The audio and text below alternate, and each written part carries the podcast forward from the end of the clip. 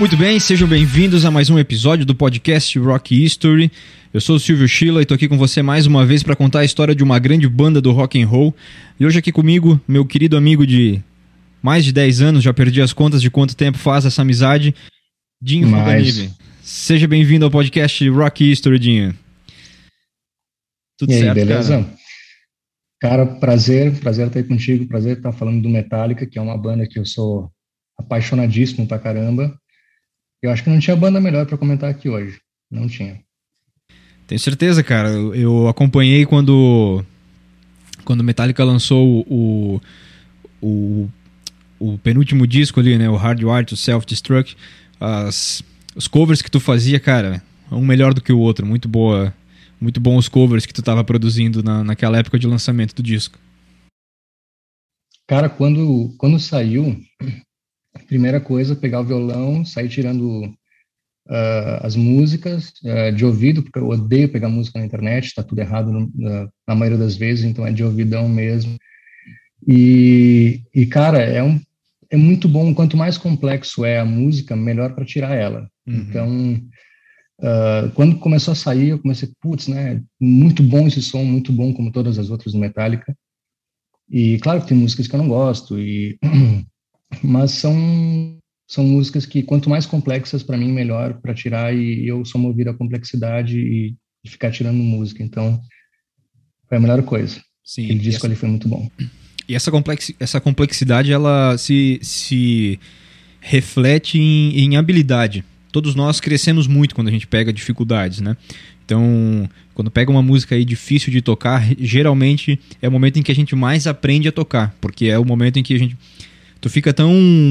Eu, eu, eu, vou usar a palavra puto, mas assim, não, não é bem isso. Fica tão puto com aquela música que tu não consegue tocar, que não, eu vou tocar. E tu vai, tu estuda, e tu tenta, tu tenta, tu tenta, tu tenta, até que chega o um momento em que a música sai. E aí esse momento que a música sai é muito legal, né? É gratificante pra caramba, cara, porque é, é bem isso que tu falou. E, e, depois, quando até muita gente me fala assim, nossa, mas essa música aqui, cara, tu tirou em dois segundos que é normalmente uma música fácil que me apresenta, uma música dessas mais atuais. E eu acho que é justamente por conta disso. Quando, quando você aprende muito coisas difíceis, o, o básico vira fichinha. Então, uhum. é, a gente aprende muito, cara, tirando música de ouvido, ouvindo e ouvindo e ouvindo, tirando, não, não é aqui, é aqui e tal. E depois, quando sai, que a gente falou, é muito gratificante, é. muito gratificante. Lembro no episódio do episódio, alguns episódios atrás que nós falamos, eh, contamos a história do Charlie Brown Jr., eu, eu relembrei a época que eu tinha banda e nós tocávamos algumas músicas, duas ou três músicas do Charlie Brown Jr. e eu era guitarrista nessa época. E aí o Charlie Brown Jr. sempre foi uma banda com duas guitarras e eu era um, um power trio, onde eu era um guitarrista sem habilidades de guitarrista, porque tinha estudado, era, tinha sido baixista desde os 14 anos, aí com 20 e tantos anos me deparei com uma situação onde eu precisava ser um guitarrista e, e, na, e, naquele momento, assim, as músicas mais difíceis que eu aprendi foram as que, foram as que mais me desenvolveram. Então, é, é, para quem não toca, que está nos ouvindo, é difícil explicar. Mas, cara, quem, quem toca vai, vai, vai entender o que a gente está falando, assim. E muito mais quando a gente aprende de ouvido. Que, vamos lá, a gente deve ter se conhecido aí por 2004, 2006 no máximo. É, por aí. E, e, cara, a gente, quando quando que o Inter foi, foi campeão mundial em cima do Barcelona? Putz, acho que foi 2006. A gente já se conhecia nessa época. Já. É. já. Faz tempo, faz Barcelona, tempo. conta pra mim o que te fez chorar. Eu me lembro daquele dia, eu me lembro é. que eu tava assistindo, foi, foi muito bom, foi muito bom. E... e... E aquela, então, dois, vamos lá, 2006 a gente já se conhecia. Que, que é realmente assim, a, o cara que não toca e não sabe qual é a glória disso, sabe? Tipo, alguém vir com uma música, sei lá, qualquer música que você não conhece. A minha, cara, quer me dar um hobby é me botar uma música que eu não conheço na frente para eu sair tocando ela. Para eu uhum. sair e tirar ela e tocar e entender as linhas de baixo, entender os solos. Uhum. Uh, a gente acaba criando um ouvido muito clínico, né? Tipo, porra, aqui tem um prato mais agudo, outro mais grave, aqui tem um tom assim, um tom assado, surdo. Então a gente acaba criando um ouvido muito clínico para todos os tipos de, de, instrumentos que tem na música. É, é verdade. E isso para produção, né, sempre ajuda muito, que sempre vai pensando o, o que que aquela o que, que isso aqui me remete? Ah, me remete tal banda. O que que tal banda faz? Ah, tal banda faz mais ou menos desse jeito. Cara, tudo isso é ensinamento, tudo isso é história. Mas, e cara. ficando como influência para os nossos projetos musicais, né? Uhum, exatamente. Cara, a gente tá reunido aqui hoje, todo mundo já, já leu aí, na, já viu na thumbnail, já leu na, na, na descrição do, do, do, do, episódio. A gente está aqui hoje para falar sobre essa banda de Los Angeles, que é maravilhosa, que se chama Metallica, que é uma banda aí que foi formada em 1981. É, é uma das, das fundadoras né, do Big Four of Trash, junto lá com Slayer, Megadeth e Anthrax. E Cara, uma banda aí que, que já teve um início um pouco peculiar, né? O, o encontro do, do James Hetfield com o Lars Ulrich já foi diferente do que a gente está acostumado com bandas, né? Geralmente a banda são amigos, um é amigo do outro, e aqui o Hetfield conheceu o Lars através de um anúncio no jornal. Então, cara, aí tu já começa a ver a, a grandiosidade que foi esse anúncio publicado, né? Uhum. É, na verdade a banda ela começou assim dessa forma e eu vou te dizer que a minha memória, a minha memória é muito fraca eu não lembro de alguns detalhes do começo assim, mas é realmente foi foi um início uh, diferente, até como hoje em dia até uh, hoje se anuncia no Facebook, anuncia em vários lugares e tal. Uhum. E as pessoas se acham por causa disso. Já achei colegas de banda através de Facebook, coisas tal assim também. Uh, mas normalmente é assim. Na época, as, as bandas funcionavam desse jeito. Elas funcionavam, os amigos se encontrando, ah, vamos formar uma banda. Os engenheiros começaram assim, que a gente uhum. curte muito engenheiros. Os engenheiros começaram assim, os amigos de faculdade ali e tal, da faculdade de arquitetura. E, e, desse, e, e, um, e o Metallica começou desse jeito diferente. É. Curioso. É isso aí. O, o Metallica aí que é, que é uma banda. Hoje eu vejo como uma banda muito mais. Cara, talvez tu possa me corrigir, mas eu vejo o Metallica hoje muito como eu vejo o Foo Fighters, assim. É, é, é, talvez hoje eles são muito mais amigos do que já foram, mas vendo entrevistas, né, vendo eles em programas de TV e nos próprios shows, assim, eu sinto uma vibe muito boa entre os músicos, cara. Eu sinto, assim, eles é, super tranquilos, o Hitfield sempre brincando, o Lars também sempre na... Sempre alegre tocando, ele nunca tá puto da vida tocando, não, cara, tu vê que ele, ele ama aquilo que ele tá fazendo, né?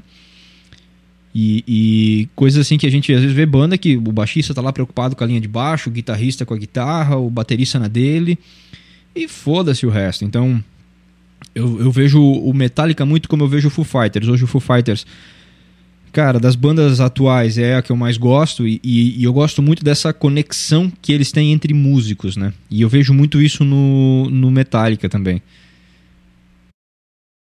É, eles, eles passaram por períodos bem conturbados, assim, e eu acho que eles.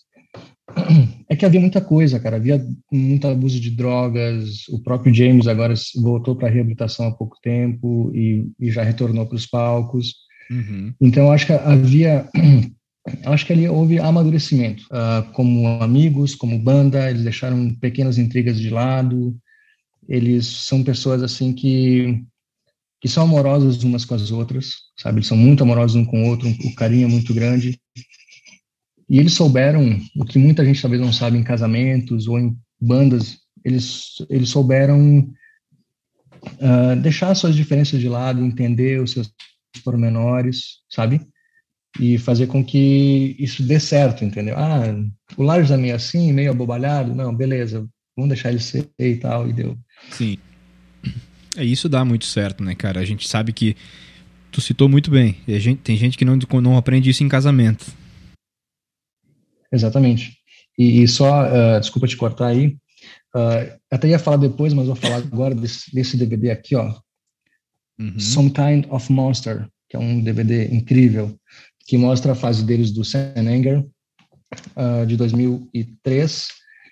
E, e, ali rolaram muitas confusões, brigas homéricas do, do Lars com James, e era uma fase em que as energias estavam muito negativas, as coisas estavam realmente feias, e a banda estava se separando, o, o, o Jason Newsted, ele tinha acabado de sair da banda, uh, o James estava indo para a primeira vez para ir para reabilitação.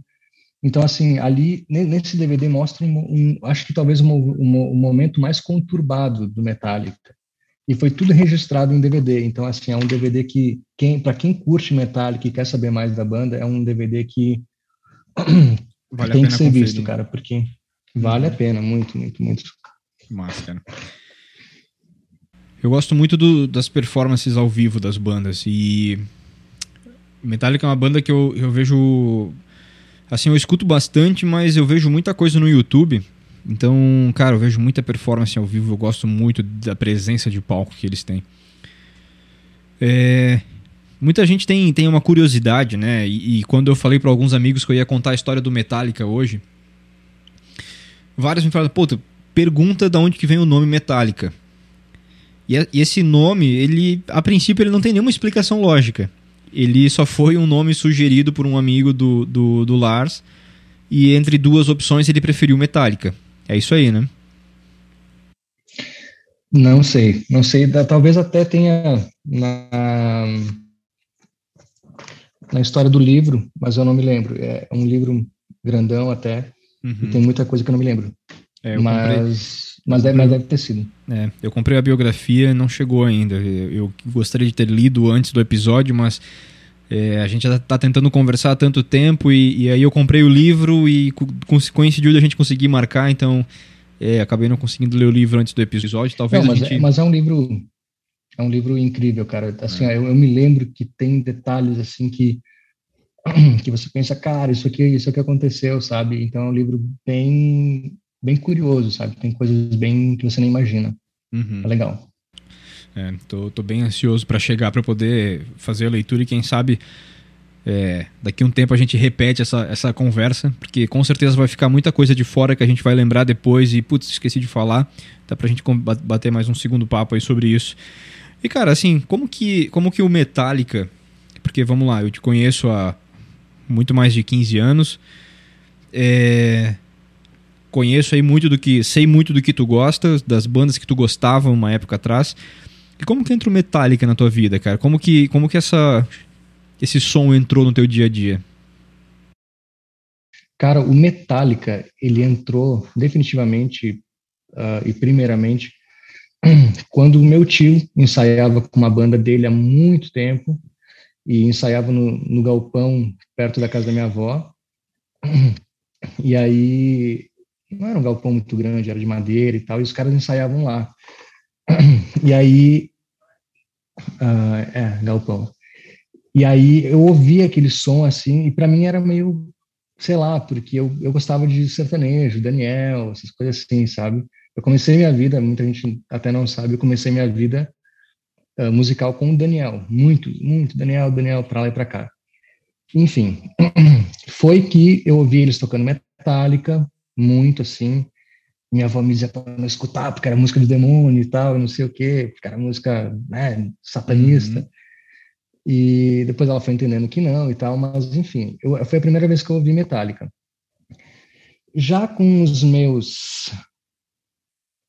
Foi tarde, foi tarde, na verdade. Eu acho que foi com uns 15 ou 16 que eu comecei a curtir Metallica, assim. E me pegou de uma forma incrível, porque a forma como eles tocam, a técnica que eles têm é coisa de outro mundo, sabe? O Lars, por exemplo, é um cara que ele é um ele não é o cara que tem as melhores técnicas do mundo, ele não é um puta de um baterista, uhum. mas ele é um baterista que ele sabe lidar muito bem com os improvisos, quando ele erra, ele cria uma coisa em cima do erro dele. Ele é um cara muito bom de improviso e de não tocar igualzinho ao CD. Ele sempre faz um malabarismo lá que fica perfeito. Uhum. E foram essas coisas que foram me conquistando, a rapidez nas palhetadas do James, uh, os, os, solos incríveis do Kirk, né? Isso aí é inegável, o Kirk é um puta de um guitarrista. É então, cara, foi isso. É, foi, foi aí que o Metallica começou a entrar na minha vida. Eu comecei, vamos ouvir direito o que é esse Metallica, porque eu nunca ouvi direito, vamos ver na escola que é. Uhum. E aí eu fui ouvir, eu, puta, isso aqui que eu quero ouvir mais e mais e mais, porque os caras são perfeitos. Sabe, tipo, é, a construção, cara, alguém construir músicas como Metallica constrói é fora do comum, cara. Uhum. Não, não tem quem faça. O Megadeth tentou, eu acho que eles estão em segundo plano ali, porque eles têm músicas boas, mas nada que chega perto da, perto da construção musical do Metallica. Metallica é fenomenal. É, cara, eu hoje eu concordo contigo. Eu já falei em outros episódios aqui, eu fui um, um, cara que começou a ser introduzido assim com música, com banda internacional tardiamente. No segundo grau, assim, quando eu tinha, tinha lá meus 15 para 16 anos, como tu citou, foi onde eu comecei a ouvir Ramones, comecei a ouvir punk, então é, fui para toda aquela onda de Clash e, e, e Ramones, etc. Dali eu fiquei muito tempo nisso. E aí quando é, os meus amigos naquela época estavam ouvindo o new metal, estavam ouvindo lá Slipknot, Korn, System of a Down e por aí vai. É, eu estava ouvindo punk e já começando a migrar um pouco para anos 60. Então, mais ou menos nessa época eu conheci Beatles e, e de Beatles dali para frente a minha vida ficou é, infelizmente, eu sempre fui muito de, de, Quando eu focava numa banda, eu focava nela assim de, de, cabeça e só ouvia aquela banda durante muito tempo. E naquela época, muito tempo eram meses, às vezes até um ano. E o Metallica em si, cara, demorou para chegar. Foi bem mais. É bem recente até, cara, porque. Eu lembro que eu tinha um amigo, o, o, e o apelido dele era Zulu na época. Não sei se hoje ainda é, porque infelizmente eu perdi o contato com ele. E ele era baterista. E ele começou a me mostrar, só que ele gostava de um, de um, de um metal assim. Ele gostava de Pantera, ele gostava de umas coisas muito pesadas e eu não. Eu ouvia dizer, cara, não é para mim. Eu não, não conseguia encaixar. E um dia ele me mostrou algumas músicas do Metallica, eu nem vou lembrar quais eram. E na época não me agradou. Por outro lado, ele me mostrou algumas coisas de Iron Maiden. E aí eu me apaixonei. Falei, cara, Iron Maiden é massa. Eu gosto de Iron Maiden. E aí comecei a ouvir, mas assim, longe de ouvir discografia completa. Assim, na época eu ouvia os clássicos tal. E de Iron Maiden foi subindo, aí comecei a ouvir uh, Megadeth. Megadeth, Henrique Rias, um amigo que trabalhou comigo um tempo atrás, me apresentou. Uh, e aí, cara, Symphony of Destruction foi a primeira música do, do Megadeth que eu escutei. E aí me apaixonei por Megadeth. Não, é Megadeth que eu gosto, não gosto mais de Iron Maiden. E hoje, cara, assim, eu eu sempre acabo fazendo essa essa esse mergulho nas bandas que a gente vai falar. E na semana antes eu escuto a discografia completa mais de uma vez. E, cara, ouvindo de novo a discografia do Metallica, que essa sim eu já tinha ouvido toda, enfim, eu gosto muito mais de Metallica do que das outras. Apesar de eu gostar muito de Megadeth, mas eu concordo contigo na tua fala de que é, o Megadeth está em segundo plano. Tem músicas excelentes, técnicas muito boas também, mas vamos comparar sucesso, Metallica está muito mais na frente. Sim. É, na, na, verdade, o, é o que eu falei da construção musical. A construção musical do Metallica, não sei se você está me ouvindo, que a ligação travou um pouquinho aqui, mas, mas acho que está perfeito. Estou ouvindo. Uh, a, constru, a construção do Metallica ela é perfeita e a gente tem o mesmo defeito, se é que é para dizer assim, a gente mergulha muito numa banda e fica um puta tempo nela. Eu já tive minha fase de patofu, minha fase de capital uhum. inicial que durou várias vezes, elas uhum. houveram várias vezes. Uh, então eu, eu, sempre mergulho muito fundo numa banda e eu fico escutando, escutando por muito tempo. Agora minha fase é Beatles. Eu tô numa fase Beatles tremenda assim. Mas só que essas fases você vai vendo que vai durando um pouco mais do que algumas. Então tem algumas bandas que vão ficando bem lá para baixo e outras que Sim. você continua escutando e acaba se tornando tua favorita. Uhum. E dentro do metal, o, meta, o Metallica é, é sem dúvida a melhor justamente por essa construção, o que eles fazem que ninguém faz. Talvez eles foram, não sei se os precursores, mas da palhetada rápida para baixo e só para baixo. Uhum. Então é isso que me conquistou. É, o que me conquista é o que te falei antes, é a complexidade de uma música. Porque daí, uau, os horizontes mentais vão lá para cima, né? Sim. Ah, e eles, e eles são campeões nisso, né? É, Metallica realmente é sensacional. Pegando esse gancho, então, de quando o Metallica entrou na tua vida, também contei como entrou na minha, é... eu vou falar um pouco agora, a gente vai entrar um pouco na discografia do Metallica. Então a gente entra aí Metallica formado, fundado né, em 1981, então é uma banda oitentista. E o primeiro disco saiu em 83, que certamente eu vou errar a pronúncia, mas é Kill and All, é isso? and All, isso aí. Uhum. É. Então, é um baita disco. É um baita disco. Assim, para um disco não, de, de Não estreia... é o melhor... É, é isso que eu ia dizer. Não é o melhor, mas para um disco de estreia eles já mostravam ao que vinham, né? Uhum. É, eu, eu, gosto muito de Whiplash nesse, nesse disco e Anestesia. Como bons baixistas, Também. eu acho que Anestesia é, é, nesse disco aí é a, é a, música assim, muito marcada. E essa era uma época em que o, o baixo, assim, até hoje, é, sempre esqueço o nome do baixista, é o baixista que adora o, o Robert Trujillo. Robert Trujillo, ele é mexicano, né? O colombiano. Isso. E. Uh, e agora? Não me lembro. Eu também não me lembro, mas, mas ele é latino, ele não é americano. E. Isso, não, não, ele não é, não. Ele é um muito bom baixista, mas assim, essa fase inicial do Metallica tinha uns baixos assim sensacionais, né? E desse disco, cara, então, como a gente citou, né? Um puta de um disco de, de estreia, lançado aí em 1983. E aí vem na, sequ... na sequência com o Ride the Lightning. Então, assim, já, já sai decolando, né? Não, não, não, não, não veio para ficar para trás. Já é um disco com Fade to Black. É, nesse disco, só para concluir, nesse disco tem Fade to Black, que na minha opinião talvez seja a música mais conhecida deste disco especificamente. Então, o primeiro disco já vem com Anestesia, que também é uma não é a música de, de trabalho desse disco, e talvez nem a mais famosa, mas é uma música que eu gosto muito. E agora já no segundo disco já tem Fade to Black, que já vem com já vem como um hit single, né? E desse disco também tem Creeping Dead, que é que é uma baita música também que é bem conhecida também. E tem outras, agora tem uma instrumental, agora não vou me lembrar o nome, talvez a primeira ou segunda faixa do disco, que é, é Fight Fire with Fire. Hum, não, não, essa aí é cantada. Mas uh, é The, The Clue, uma coisa, uma coisa assim, né? Meu, meu inglês é péssimo. Ah, péssimo. desculpa, tu, tu falou Mas, é instrumental, né?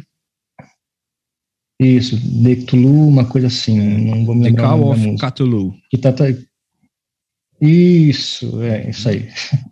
e aí, tipo, essa música tá até no, no, no CD com orquestra deles que é uma música sensacional, assim, ó, por não ser, assim como Orion também, que é uma música sensacional, então, essa música é sensacional. Ali está o Metallica verdadeiro. Uhum. O outro era o Metallica tentando ser aquele heavy metal, meio Iron Maiden, mas nesse aí eles adquiriram a própria identidade, uhum. nesse segundo disco.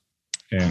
Ele iniciou a identidade, que inclusive perdurou e seguiu para o Master of Puppets, que é o de 86, que é considerado do, do, dos álbuns assim de thrash metal mais influentes e pesados, né? Sim. É, então... Ele, é, ele é um disco muito bom, esse disco. E uhum. a própria Master of Puppets, que dá nome ao disco, uh, Orion, que, como eu falei, é um instrumental perfeito, que o pessoal ama, uhum. Orion. O cara que quer descobrir a, a, complexidade do Metallica, escute Orion. Não precisa nem. Tá, tudo bem, tem o vocal, que é legal também, em outras músicas. Uhum. Mas ouça Orion e você vai descobrir a essência do Metallica, que é isso aí, é essa complexidade, uh, o gosto deles por fazer músicas longas também, que Sim. é uma, uma, característica deles. Esse disco é muito perfeito. E tem outras é. faixas ali que são magníficas também. É. Assim como Battery. Battery é muito Battery, bom. Battery, que a abertura do disco é perfeita, eu gosto muito. De, desse disco, né? Eu gosto muito de. Assim, é um disco que eu, que eu gosto de quase tudo. É, ele é um disco que é, mostra esse, realmente, como tu falou, esse desejo do Metallica de criar músicas longas, de tecer músicas longas. E, e, e, é engraçado porque não são músicas longas que cansam. Pelo menos para quem gosta né, do, do som, elas são músicas melódicas, elas não são músicas. É... Em vários episódios eu criei haters, mas tem uma banda, tem uma banda mais atual aí do New Metal que se chama Avenged Sevenfold. Cara, é uma banda que para mim não faz sentido nenhum aquela banda é muito rápido, é muito igual, sabe? E aqui a gente sente um, um, um, um rock, um heavy metal, um, um, metal, um thrash, enfim, classifique do jeito que for, é, que não é que tu não cansa de ouvir. Tu escuta oito minutos de Master of Puppets e, e, e, tu quer ouvir de novo a mesma música. A minha parte favorita de Master of Puppets é ali pelos três minutos e meio quando muda a melodia. aquela, aquela conexão assim do vindo do pesado que entra uma parte um pouco mais leve, cara, eu adoro essa parte do, do, da música. Gosto demais. É isso que eu ia dizer, tipo, que eu, que eu tinha falado do a diferença entre o Metallica e o Megadeth. O Megadeth parece que é uma banda que só joga acordes ali e sai alguma coisa. Não que não tenha músicas boas. Uhum. Uh, aquela que você falou ali, Destruction, não vou me lembrar o nome agora. É, Symphony, Symphony of, of Destruction. Isso, ela, ela é uma música muito bem construída e tal, beleza, só que tem muitas músicas do Megadeth que parece que só são jogadas notas ali e vai formando alguma coisa. Sim. O Metallica parece que eles têm, eles vão pensando muito bem, tipo, que nota que vai cair melhor depois, que nota que vai cair melhor e depois, e depois, e tipo assim, e aí vai, vai se fazendo uma construção mesmo, não é só pedras jogadas, é um tijolinho em cima do outro, bem construído, é um, é um trabalho muito minucioso que eles fazem. Sim. Encontrar o que que. Porque às vezes, quando tu que também é compositor, sabe disso. Às vezes a gente tenta encontrar, pô, depois dessa nota, o que, que vai, vai cair bem, o que, que vai casar bem depois dessa nota aqui, sabe? Uhum. Então a gente fica nessa coisa que o Metallica sabe fazer muito bem. Muito bem. É. Esse disco foi lançado, esse Master of Puppets que a gente está falando agora, né? Ele foi lançado em março de 86 e chegou aí no número 29 da Billboard. Então ele, e ele permaneceu por 72 semanas nas paradas de sucesso nos Estados Unidos. Então, cara, é um, um disco sensacional. E foi, infelizmente, este o último disco de Clifford Lee Burton. Em 27 de setembro de 86, então, disco lançado em março. Em setembro, durante a, uma turnê pela Europa, é, ele faleceu aí num, num acidente de ônibus, né? O ônibus que eles estavam em turnê pela Europa deslizou na, rodo, na rodovia, tinha gelo, e o ônibus tombou e ele foi esmagado pelo ônibus. Então foi uma morte bem trágica aí do baixista do Metallica. Uhum. E sabe que tem uma curiosidade sobre isso, não sei se é verdade, diz a lenda que uh, eles fizeram um sorteio para ver quem é que dormiria no biliche, uma coisa assim. Eles fizeram um sorteio, ou foi um sorteio, ou quem ganhasse um jogo de cartas, eu não me lembro como é que foi a história. E aí eles sortearam e, e justamente a cama onde o Cliff sentou culminou justamente para que a morte acontecesse daquele jeito, esmagado do jeito que foi. E poderia ter sido o James, que o James estava naquela cama. Uhum. Então, naquele, naquele, naquele determinado lugar do ônibus, não sei como é que era lá a disposição dos, da, das camas deles. Cara, surreal nessa história. Não sei se é verdade, mas dizem. Sim, é surreal e poderia ter acabado com o Metallica ali mesmo, né? E... Ali mesmo, ali mesmo. Uhum. E aí com, com, a, com a trágica morte aí do, do Cliff, é, o Metallica fez audições para definir o novo baixista. E aí o Les Claypool, da, que hoje, né, depois disso ele fundou a banda Primus, ele participou da audição, tocou maravilhosamente bem, só que o Hitfield entendeu que, cara, o Les Claypool era muito bom pro Metallica. E aí ele falou, cara, assim, tu é bom demais para tocar conosco. Faz a tua banda. Faz, faz o teu sucesso com o teu, o teu som. E até porque ele considerava o som do Les Claypool muito diferente. E que de fato é. Se tu vai ouvir Primus, cara, é. É uma, é uma mistura de sons que tu fica louco ouvindo. Eu não e... conheço, eu não conheço. É, cara, Mas pro assim, James dizer isso é porque o cara era muito foda, porque o próprio James já é muito incrível, né, no que ele faz, então. É. é. E mas assim, é, é, o Primus é uma banda que eu conheço, por, por, por sempre estar pesquisando baixistas, é, eu conheço um pouco do, do, da banda, mas também não está na minha playlist, eu não escuto sempre, porque é, é, como eu falei que são, é muita influência de sons diferentes, é, tem rock com chachado, com, com um som um pouco mais do, do, do latino, assim, é muita misturança, e eu acabo não, não, não gostando muito, assim, não, não, não escuto. Mas é um, é um baixista espetacular, o Les Claypool. Vale a pena dar uma procurada aí no YouTube para ver uns vídeos dele tocando. Sim, vou procurar, inclusive. É. E. Em 88, então foi lançado o And Just for All, que foi o primeiro álbum de estúdio após a morte do, do Burton e teve um grande sucesso comercial. Ele chegou na sexta posição da Billboard. Foi o primeiro álbum, o primeiro álbum do Metallica a estar entre os 10 primeiros. Então foi aí elogiadíssimo pelas críticas. É, o, o Unjust for All é um baita de um disco. E até uma curiosidade que tu que eu acho que não não não estava por aí, que o Metallica começou a fazer audições de, um dia depois do funeral do Cliff Burton. Então, no dia seguinte come, começaram as audições. Eu não sei como é que eles tiveram estômago para aquilo, porque quando morre alguém da sua banda, alguma coisa assim, alguém conhecido, uh, muito chegado, você não tem estômago para nada. Você quer passar Sim. pelo menos uma semana de boa. E, e, eles, e eles no dia seguinte, eu acho que aquela ânsia de adolescente de não, vamos continuar, a gente não pode deixar a peteca cair. No dia seguinte já fizeram audições com caras, onde chegaram no Jason Newsted, que foi para mim, o, o, o que eu prefiro dos baixistas do Metallica, assim.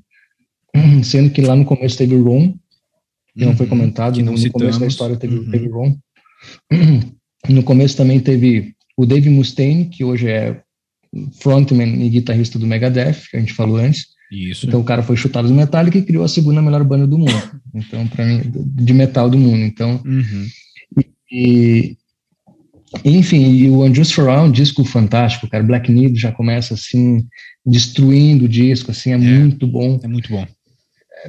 Cara, e tem músicas ali sensacionais. Tem o One, cara, o One é sensacional. One. É. A gente tá falando, falou várias vezes aí do Megadeth, e tu citou muito bem, a gente acabou pulando a, a, a formação, né, de informar quem eram os músicos no começo do Metallica. E o Dave Mustaine fez parte disso. A gente fala aí que ele criou a segunda melhor banda de metal. E, cara, isso é, é espetacular. Eu queria ser o número dois no mundo de, do metal. Pô, é, tava bom. Sim. O, o, o Silvio Santos sempre falava que ser o número dois na televisão, o SBT sendo o número dois, para ele era uma posição muito confortável. Porque ele se sentia o número um, porque a Globo sempre foi inatingível em Ibope e tudo mais. Então ele, cara, ninguém vai alcançar a Globo. Se eu sou o número dois, eu sou o número um, na verdade. Porque a Globo é outro patamar. E, e número dois. E, e, é mais ou menos assim com o Metallica e com o Megadeth. É, cara, ninguém vai atingir o Metallica. Mas se, se acontece alguma coisa que o Metallica para é, em atividade, vamos, vamos contar assim Megadeth torna-se a banda número um. Então, cara, é um. Não é, não é menosprezar o Megadeth, mas é porque realmente o Metallica é superior nisso, né? Eu gosto muito desse nesse disco do Injustice for All. Eu gosto muito da, da oitava música, que é Live is to Die. Eu acho pesadona. Música, é, pesadona, 9 minutos e 40 de, de música. E ela é parecida com a que tu citou do, do segundo álbum. É... Assim, tu quer conhecer, tu quer entender o som do Metallica. É, eu sinto que essa, essa música, assim, também, assim, cara. É, se eu não, não. Se não me disser que botaram Metallica e tocar essa música, eu sei que é Metallica. Entende? Sabe sim, essas, essas conexões que tu Super faz? Reconhecível. Assim, cara, isso, isso, é reconhecível. Isso aqui é Metallica. E eu gosto muito dessa música. E tem outras ali que eu não estou me lembrando agora, mas o One também é, One é, é muito boa.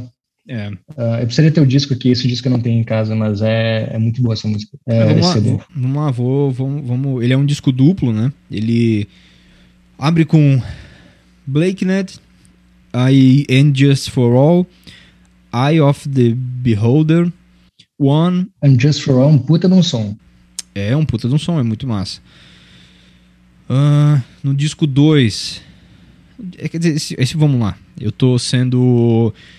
Eu tô sendo bem. Eu vou falar burro aqui. Eu tô vendo que é um disco duplo, eu tô olhando uma versão deluxe no, no, no Spotify. Então, ah, tá, versão tá. deluxe eu tenho um ódio do mortal. Deixa eu... Cara, eu odeio essas versões que o Spotify lança. E uma curiosidade, uma curiosidade muito grande sobre esse disco é que com o ego inflado, super inflado do Lars Ulrich, baterista, e do James, o vocalista, uhum. uh, eles abafaram todo o som do baixo nessa música, do Jason Newsted, que era uh, que estava com o seu disco de estreia no Metallica. Uhum. Então, pensa os caras recebem o baixista, o que, que eles fazem? Abaixa. Sobra Nossa. só, basicamente, a guitarra base e a bateria. E aí os solos do Kirk também, que acabam aparecendo, mas o baixo é quase, é quase inaudível, assim, quase não ouve. Então, uhum. assim, foi uma puta sacanagem que eles fizeram, sendo que uh, hoje o que se chama de bullying, eles faziam frequentemente, coisa uhum. de, uh, de fazer coisas esdrúxulas com o cara, assim, durante a permanência dele na banda. É. Então, é, foi sacanagem isso. Uhum. E aí, assim, né, o... Eu gosto muito dessa temática, desse de, temática não é a palavra certa, metodologia é a palavra certa. Eu gosto muito da metodologia que os engenheiros do Havaí tinham de lançar um disco por ano. Nem tudo era bom, mas todo ano tinha disco na prateleira, tinha disco novo, e eu gosto muito. Sim. Trabalho em indústria há, há mais de 10 anos, eu gosto muito desse sistema de. Cara, vamos produzir, produz, produz, produz. E o Metallica tinha uma, é, um, algumas diferenças em relação a isso, né? Vamos lá. O primeiro disco é de 83, o segundo 84, o Master of Puppets é de 86, então já com intervalo aí de dois anos. O And Just For All é de 88, então mais dois anos de intervalo. E aí eles lançaram em 93 um disco ao vivo, que é o Live Sheet, que é um disco ao vivo no, na cidade do México, e assim, em 93, os engenheiros já tinham 10 discos lançados, começando a carreira dois anos depois do Metallica. E o Metallica, então, aqui era o quinto disco de, lançado, né? Então, essa diferença, assim, se reflete numa outra coisa, numa qualidade é, e numa durabilidade muito grande, né? É, sou absolutamente fã dos engenheiros e eles têm músicas que são atemporais, mas aqui no Metallica a gente vê aí essa como é um pouco mais demorado, o processo ele é um pouco mais pensado, ele é um pouco mais trabalhado, e ele entra naquelas complexidades que você citou lá no início. E isso é muito legal do Metallica, né? É, talvez seja por isso, mas é, seria o ideal mesmo é, que, que, tivesse uma criação de ano em ano para não deixar uh, a, a, peteca da criação, sabe, parar, não pode parar. Uhum. Só que é. a Metallica tem uma coisa que eu, eu, acho que é o contrário. Tipo, eles funcionam de uma, uma maneira diferente. Eles funcionam da, da, maneira de que, se a gente esperar um pouquinho, fazer a coisa mais trabalhada, a coisa vai sair melhor. Então, Sim. não dá para fazer.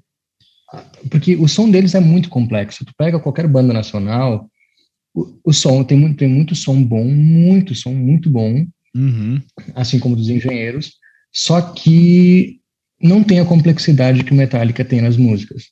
Então, quando você tem que criar coisas tão complexas e tão criativas, porque eles têm uma criatividade absurda, então uhum. você tem que demorar, não adianta, né? Não adianta. Isso, a Legião Urbana tinha muito isso, né? Apesar da Legião Urbana ser é, um pouco pobre instrumentalmente, no, nos primeiros discos especialmente, eles tinham muito disso, assim, cara, vamos lançar quando tiver para lançar, quando tiver a música boa, quando a gente entender que a música tá pronta, né? É, que é muito legal também, né? Mas eu gosto desse formato de, cara, não vamos deixar a peteca cair, vamos, vamos, vamos dar, vamos dar motivo para os críticos estarem falando, né? Acho legal. O que, é, o que também diferencia muito de hoje, que se lança um single, se lança um EPzinho. Sim. Tipo, antes, pô, saiu um disco a cada ano, cara. É. Coisa muito boa. E, claro. e tá muito mais do que bom 12, 13 músicas Sim. Né, num disco por ano, tá muito bom. Uhum. É. Que hoje, assim, cara, vamos pegar o exemplo aí da Anitta. A Anitta é, é, não sei hoje, né? Mas eu lembro de uns anos atrás em que ela lançou um single por mês. Ou seja, e, é, e, o pior, assim, né? Vamos, vamos dar o crédito a ela. Um single por mês que foi sucesso no Brasil inteiro. Lógico, Multishow, o canal Multishow ajudou muito nisso. Mas a MTV Brasil ajudou muito a banda também nos anos 90, anos 2000. Nossa. E, Nossa. e a Anitta lançando um disco, um, um, desculpa, um single por mês, no final de um ano ela tinha um disco pronto, né? Vamos, vamos, a gente que gosta de pensar em conceito de álbum, ela tinha um disco pronto com 12 sucessos. Então, hoje está diferente, né? E, e o custo para tu lançar uma música online é muito mais, muito mais baixo, apesar de ser muito caro gravar isso aqui. Inclusive é uma crítica. Se alguém de estúdio estiver nos ouvindo, está sendo muito caro gravar uma música no Brasil ainda hoje, né? Vamos pensar aí em tempos, tá em tempos de Pro Tools, em tempos de, de tudo digital, cara, é, é, é muito caro uma produção fonográfica no Brasil. Sim. Cara, e aí? Muito E aí, e aí, e aí, e aí, eu tenho aqui em minhas mãos um disco que a gente já já trocou figurinha aí no começo, que é um disco muito legal, que inclusive tu citou que é o teu favorito. Mas eu tenho ele. Pulamos um disco. Pulamos um disco de 91. Vamos, Vamos chegar, chegar lá. lá. Mas eu não gosto. Ah, tá. Não, não, peraí, não é que eu não gosto, deixa eu reformular. Aquele disco que a gente mostrou ali não é o meu favorito. O disco que a gente vai falar agora, que foi lançado em 96, pulamos em de 91, eu já tô em 96 aqui na minha na minha timeline. Não, pulamos pulamos 91 que tem o álbum que realmente Opa. lançou o Metallica pro mundo. Hum, perdão. Esse, pul... cara, esse carinha aqui, ó. Perdão, pulei. Realmente o álbum que mudou o mundo. É, pulei o álbum preto. O Black Album. É. Então, de... Eu não, eu não, vou nem editar. Eu vou deixar a minha ignorância aqui para todo mundo Sim. ver. Mas assim, não, tá uh, pulei, certo, pulei o Black Album. Que. E, e, pulei antes, até eu tava contando fora o Black Album em 93, cinco discos, mas na verdade, cinco discos no Black Album, né? Que vamos lá. É, abre com Enter Sandman. Que tá aí entre. Nove em cada dez guitarristas sabem tocar Enter Sandman. Né? Uhum. E, e, é a música, para quem não sabe, para quem não está lembrando, ligando o nome à pessoa, Enter Sandman, é a música de que tinha de entrada do uh, quando começava o CQC. Ah, não, quando começava o top 5 do CQC, five, aí né? entrava Enter Sandman. É. é. E é uma música sensacional. Sensacional. E aí na sequência Sad But True, também é uma música bem pesadona, né? Boa, muito boa. Uh, a Holler Than. Vamos ver aqui. Já é uma música mais rapidinha, a terceira música. A quarta. Cara, tem várias músicas. Ah, é, aí. Nothing Else Matters, que, que, que ali todo mundo conhece a música. Sim. Cara, assim, nesse disco, vamos lá. É, sendo objetivos, os três maiores sucessos todo mundo conhece. Se tu pergunta do Metallica, todo mundo vai falar que conhece Enter Sandman, é, The Unforgiven e Nothing Else Matter. E eu botaria Master of Puppets também, que muita gente conhece. É, né? Master of... o, Mas, assim, o ano também, né? Assim, na verdade, foi começar a olhar a discografia inteira, de cada disco vai ter uma que todo mundo conhece, né? Porque, porra, uma curiosidade do, do Enter Sandman, que é, ela era para ter sido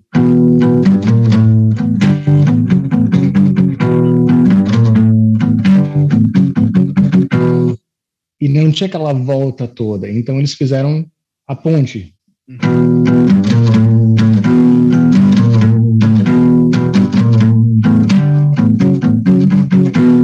Então eles fizeram toda essa volta para daí sim terminar em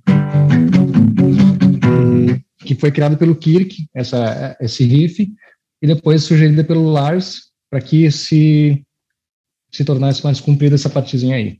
É top, né, cara? É, e coisas sensacionais. E é o disco Black Album, é é, é, sem palavras, a gente não precisa não precisa discutir o Black Album, né? Ele, ele foi lançado como, na verdade assim, né, ele é mundialmente conhecido como Black Album, mas ele é um álbum homônimo, né? Ele chama, ele tem ela metálica, mas por ele ter a capa preta, né, ele acaba sendo o álbum negro, o Black Album, enfim. Ele E foi ele... daí, e foi daí que, que se iniciou a parceria Bob Rock, o produtor Bob Rock com o Metallica a partir desse disco. Uhum.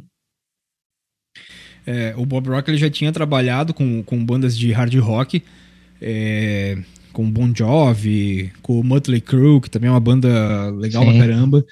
E, e aí ali começou a parceria com o Metallica, né? Sim, e, e foi uma parceria muito uh, de sucesso, porque, cara, saiu Black Album, saiu os outros álbuns que a gente vai falar depois, que foram álbuns, assim, muito bem sucedidos. Claro que aí começam os críticos, né? Ah, o, aqueles críticos ferozes, os metaleiros raízes, digamos assim, que começam a dizer, não, porque a fase boa era do Master of Puppets para trás, depois o Metallica começou a se vender, começou a ser comercial. Sendo que não, cara, tem sons bons em todos os álbuns. Claro. Né, então, tem nada a ver. Cara, eu adoro esses fanáticos. Eles mostram como eu já fui idiota um dia e, e, e superei tudo isso, né? É... Cara, é impossível. Exatamente, é impossível.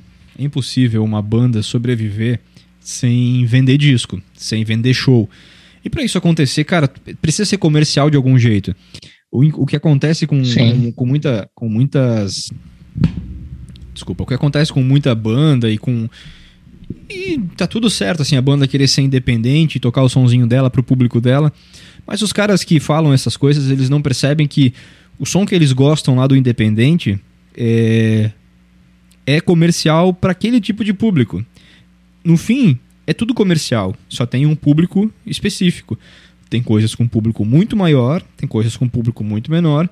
E cara, tu tem que ser comercial. Se tua banda não for comercial, tu não toca, tu não é legal, tu não, ninguém vai querer te ouvir. Mas, mas assim, comercial até certo ponto, porque hoje em dia a gente sabe que tem coisas tremendamente horríveis que nem dá para chamar de música, que ah, é para vender, é comercial, mas isso não, não, não se aplica porque é, tem baixaria, coisa que a gente assim não pode aplaudir de jeito nenhum e, e- defender que ah, é comercial, que não sei o que Uhum. não, tem coisas ali que não que não dá.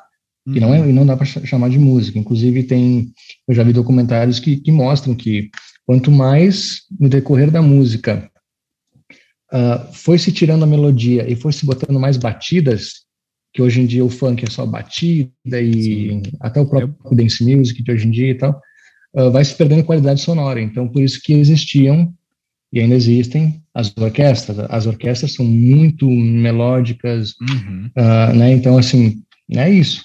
É. É isso. Mas o Metallica, ele, ele não se tornou, eu acho que ele não se tornou comercial, ele só se tornou mais conhecido, sabe? Ele se tornou Sim. de, um, de alguma forma mais conhecido, o Black Album deu um- uma explosão para eles, mas talvez o Bob Rock ajudou nisso muito, Sim. Mas que não, mas, mas que não que tenham decaído, ou coisa assim, não, nada disso. Uhum. É, até numa entrevista, numa entrevista citando os engenheiros do Havaí que a gente falou antes, né, numa entrevista, é, não lembro para qual programa de TV, o Carlos Maltz comentou sobre, é, ele não citou o álbum Black, mas é, era sobre esse disco que ele estava falando, sobre o tempo de gravação. Esse foi um disco que ele levou mais de um ano para ser produzido e chegar às prateleiras, né? Então ele- eles ficaram, se eu não me engano, três ou seis meses só gravando bateria. Então, Só bateria. É. Foi a entrevista no Jô Soares que eles deram, né? isso, acho que no Jô Soares. Então, é- Sim, Jô é, Soares. ali, cara, assim, já vai mostrando o que a gente estava falando antes de uma, uma busca pela perfeição que, que, cara, consagrou o álbum Black como um um dos, dos mais famosos e que na época foi um, um absurdo de vendas, né? É, não, talvez não precisasse toda essa sanha por perfeição e tal, porque a gente vê que é um disco, ok, muito bem produzido, muito bem feito, mas essa sanha alucinada por perfeição também, às, às vezes o, o- o improviso, às vezes o, o natural ali é o que, é o que Uhum. faz render, né? Não É. precisa ficar massacrando em cima da música todo o tempo. Uhum. É, mas, mas esse, esse massacre aqui, ele, ele rendeu, né? Ele foi o Ele disco... rendeu, foi um massacre que Foi o disco que, sim, de lançamento mais bem sucedido da história do Metallica. Ele superou um milhão de, de, de dólares em vendas é, no lançamento, né? E, e foi a banda que botou Metallica no topo da Billboard. Então eles já tinham vindo ali 7, 2, agora chegaram no topo, né? O primeiro single desse disco foi Enter Sandman, que é a música de abertura dele. E foi, foi aí o disco. ah, é, depois veio Not, Nothing Else Matters também, que também foi muito vendável, digamos assim, Uhum. E nessa para as época. rádios e tudo mais. Uhum. E nessa época eles tiveram. Eles fizeram até uma turnê com Guns N' Roses, né? Ali entre 91 e 92. Fizeram uma turnê com Guns. é, E o Hitfield sofreu um acidente. Ele se queimou nessa época, né? Teve umas queimaduras aí de, de primeiro, segundo grau, não sei direito. Hum, foi, acho que foi até terceiro. É, foi, foi um negócio bem grave, né? Foi feio. Foi durante, É, a- foi durante a abertura os, de Fade os fogos, é, os, os fogos que, que saíram do palco, enfim, ele se meteu onde não era para se meter e veio uma labareda e queimou ele. Né? Sim. Ah, se foi o álbum Black de Temos o logo 91. depois. Qual? o Load agora, 96. Uhum. É isso aí. Esse é o que eu tava pulando, que eu ia falar do Load, né? O Load é um disco é... Que, que, é um dos meus favoritos. Eu, se eu for hoje dizer qual o disco que eu mais gosto depois de ter escutado a discografia inteira, eu diria que é o Load. É... Porque eu gosto, cara, assim, e eu gosto muito de Alice in Chains tal, e nesse disco eu sinto uma eu sinto uma presença muito forte desse som que se fazia ali no meio dos anos 90, do Alice in Chains, dessas bandas que eram um pouco mais é, não era não, não, não era um new metal porque estava longe de, de, ter, de ser um new metal, mas o Alice, o Alice in Chains era uma mistura de um groove, de um grunge com com heavy metal que eu gosto muito. Tanto é que esse é o meu disco favorito do Metallica. Se eu for perguntar, se alguém me perguntar hoje, eu diria que é o Load. E a música que eu mais gosto nesse disco é a segunda música, que é a 2x4, que é 2x4, né? Cara, essa música eu escuto, pra mim ela é super Alice in Chains, assim. E eu gosto demais desse disco, cara.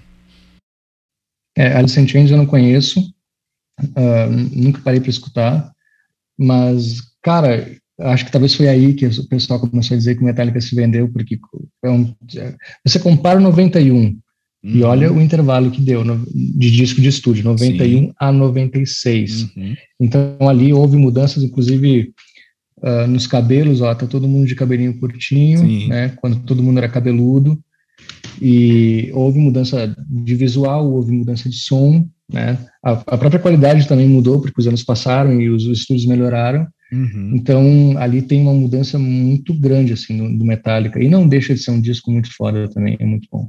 Uhum. E aí ele, ele é quase uma, uma trilogia, né? Porque ele... É, é, eles consideram né, o Load, o Reload e o Garage em si. Então, é, dá, dá quase... Acho que, acho que eram só dois. O, porque o, gara, o Garage, ele, ele é ele é um disco de cover, então não, não tem muito a ver com os outros, mas, mas mesmo assim é um, é um duo muito bom, porque pelo que eu, que eu li no livro, eles tinham feito o load e tinha música sobrando, então se você, se você juntar o load com o reload de 97, uhum. inclusive dá para ver que eles, o intervalo foi muito curto, 96, 97, Sim. eles tinham músicas ali já prontas para fazer, como se fosse talvez um álbum, um álbum duplo, né, com muita uhum. música ali. Então é um, são irmãos gêmeos esses é. dois, né? E a arte é muito parecida da capa, né? Muda o, o, o, reload ali da capa é o que muda. E nesse disco, assim, o, o load é o disco que eu mais gosto, é, hoje pelo menos, mas não tem um grande sucesso, né? Um grande single de sucesso. Em comparação com o Reload, que foi, vamos lá, vamos pegar da tua fala, ó, praticamente sobras, né? É, abre com Phil, que puta, é um Gimme Feel, Gimme Fire. Cara, eu acho muito massa essa abertura. Sim, é muito bom. The Unforgiven 2, eu gosto demais. Eu, a, a Mas deixa eu só comentar uma coisa. Claro. Talvez do Load, o, o, que o que talvez ainda fez mais sucesso é Hero of the Day e King Nothing. Uhum. Essas duas são magníficas. King Nothing, eu amo essa música. Sim. E são as que mais se sobressaíram nesse disco. É. Maman Said da, lá do Load é uma música bem de violão, assim, né, uma música mais introspectiva, que é bem legal também de se ouvir, mas não fez, não, não longe de ser um hit single, né? E no Reload tem Phil. Poderia, porque é uma baladinha, né? É, é uma, uma coisinha meio, sei lá, violãozinho. The Unforgiven 2, Better Than You, que eu gosto bastante também. Mas assim, dois baita discos, né? o, o, o, Load acaba entrando aí no, no que eu mais gostei de, de, de reouvir do Metallica. E aí, no Garage, então lançado em 98, ele, tem, ele é um disco com 27 músicas, tem 2 horas e 16 minutos de, de, de músicas. E ele é aí o disco que entre tantas músicas sensacionais, eles fizeram o cover de Whiskey in the Jar, que eu gosto demais. Uh, Blitzering Essa eu gosto música bastante é, também. Na verdade, a gente estava falando das músicas que consagram Metallica, eu acho que talvez teria, teria que botar na lista essa, porque hoje em dia você... Eu já conheci pessoas que... Ah, conhece Enter Sandman? Não. Conhece tal música? Não. Mas quando ouvem Whiskey in the Jar, conhecem. Uhum. E é uma música que nem é deles, mas eles, eles regravaram e ficou muito famosa na mão deles. Uhum. E é uma música sensacional, muito boa. E eu já ouvi até absurdos maiores. Dizer, ah, eu conheço o Skin the Jar do Metallica, mas eu prefiro a original com o Limbitsky. E também não é do Limbitsky. A música original, ela é uma música irlandesa e ela é quase uma música tradicionalista da Irlanda. Então, Sim. É, é bem isso, assim, as pessoas às vezes confundem muito, né? Mas o grande sucesso com certeza foi com Metallica. Metallica foi que sem, levou sem essa música para o mundo assim, inteiro. O mesmo caso acontece com o Capitão Inicial. A música uh, de música Lirreira ela uhum. é uma banda argentina, eu acho, se não me engano. Uh, não vou me lembrar o nome agora. E, e, ficou conhecida como o Capital Inicial. O Paralamas também gravou, não, uhum. não vingou muito, e ficou conhecida a, como a sua maneira no Capital Inicial. Sim. Cara, vamos lá. O próprio The Passenger, que é do Iggy Pop.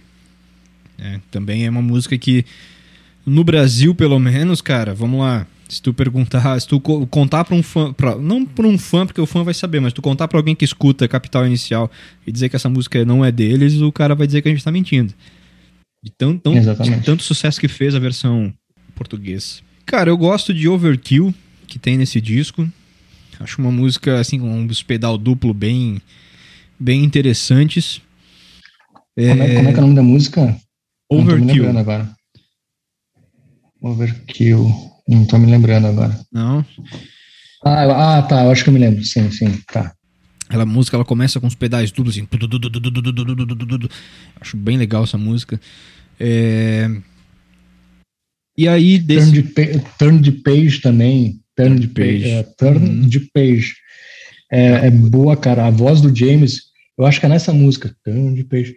Cara, ele tem uma voz assim, ó, nessa música que vou te contar. Ou é outra agora? Talvez eu esteja me confundindo. É, é, é essa.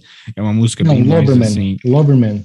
Mas Turn the Page também tem, é, uma, é uma música em que o James canta com uma voz um pouco mais grave, assim. Lembra até mais um grave, pouco sim, Nothing sim. Else Matter, sabe? Sim, bem, bem gravado. É, é um ah, disco muito bom. Pra, por ser um disco de solo, é um disco muito bom. Um disco de cover, né? E para quem não conhece Motorhead e outras bandas que eles fizeram cover nesse disco, eu fui conhecer algumas bandas, porque eu, eu, sou como tu, eu conheci muita, muita banda nacional primeiro, escutei, escutei, escutei, só depois, lá no fundo, que eu fui começar a escutar rock internacional, principalmente o Metallica. Então uhum. eu fui conhecer Motorhead e outras coisas com esse disco aqui. Uhum. Que, para te falar a minha verdade, nenhuma versão original mata a pau esse disco aqui. Para mim, pelo menos. Uhum. Cara, eu vou te falar assim, Motorhead é uma banda que eu gosto muito, então eu conheço, mas os outros covers eu, eu tô contigo. Eu acho que matou a pau a, a versão desse disco. Assim como, cara, eu, eu sei que ele vai ouvir porque ele, ele é um fã, ele escuta todos os episódios. Mas um abraço pro William Zimmerman. Mandei para ele hoje de tarde, eu tava escutando Mother's Milk do Red Hot Chili Peppers. E Cara, é uma música assim que, na verdade, ela nem é do Red Hot Chili Peppers, ela é um cover, né? E aí mandei para ele assim, mas cara, eu tava ouvindo e ele é baixista também. Então, sabe quando tu tá ouvindo uma música assim, tu, putz, essa música esse cara ia gostar. E peguei e mandei para ele no WhatsApp. E e ele, pá, eu, eu tô pra fazer um cover, mas da versão do Steve Wonder. E a gente ficou, começou a falar tal, e ele começou. Aí eu falei, cara, beleza, música do Steve Wonder, mas eu gosto mais do Red Hot tocando. Aí ele uhum. desceu uma puta tese. Não, são duas músicas diferentes. O Steve Wonder é um pouco mais popzinho, pra tu ouvir mais tranquilo. O Red Hot é pra tu pular. E. Cara, eu adoro Steve Wonder, porque eu, eu, eu estudei muito agora recentemente, né? Dois anos para trás. É, essas músicas dos anos 70, assim, 80. É, da music, da soul, do funk. Então eu gosto muito do, do, do Steve Wonder. É, mas a versão ali matou a pau. É que não, não, é, não é proibido alguma banda melhorar alguma versão, uh, em, em, alguma versão, uma música já, já feita. Uhum. Talvez ali o Whiskey and the Jar foi onde ela encontrou a sua cara, talvez era essa cara que ela tinha que ter.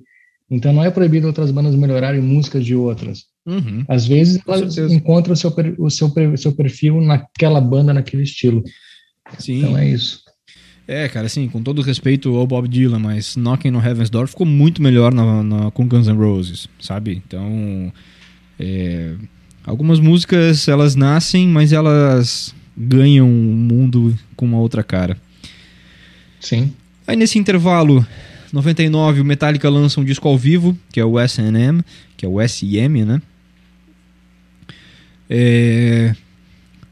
Um disco ao vivo com os sucessos, com, com um disco duplo aí do Metallica.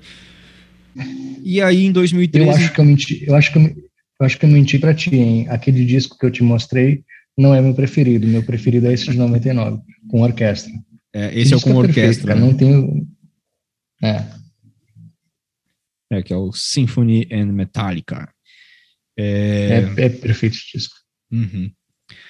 Cara, eu, eu gosto, assim, uma coisa que quando eu comecei a, a ouvir é, o rock internacional, eu lembro é, na, na, casa da, da, da, dos meus primos, eles ouviam muita música internacional e eles costumavam ouvir Scorpions.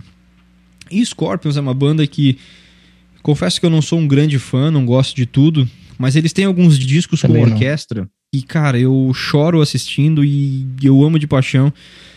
E, e, e eu acho que esses discos com orquestra de bandas de heavy metal, que assim como lá naquela, naquela parte que eu citei de Master of Puppets, que ali pelos 3 minutos e meio a música dá uma acalmada no, no, no meio, assim, entra uma melodia com umas cordas tal.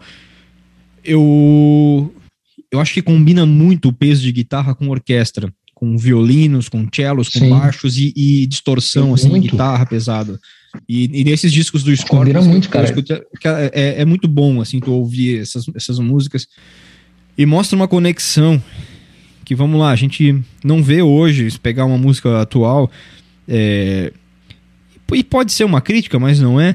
Se pegar uma música atual de, de, dessas bandas populares que fazem sucesso atualmente, é, cara, elas não não, não, não encaixam com a orquestra. É, é, difícil tu encaixar. E enquanto a guitarra pesada faz todo sentido com as orquestras, né?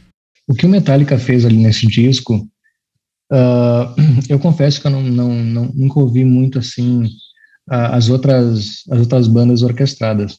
Agora, o que o Metallica fez ali, eu não sei explicar, cara. É uma, é uma junção muito boa que eles não conseguiram no SM2 que eles fizeram. Uhum. Uh, ficou bom, mas não ficou como esse primeiro. O primeiro foi Matador, de 99.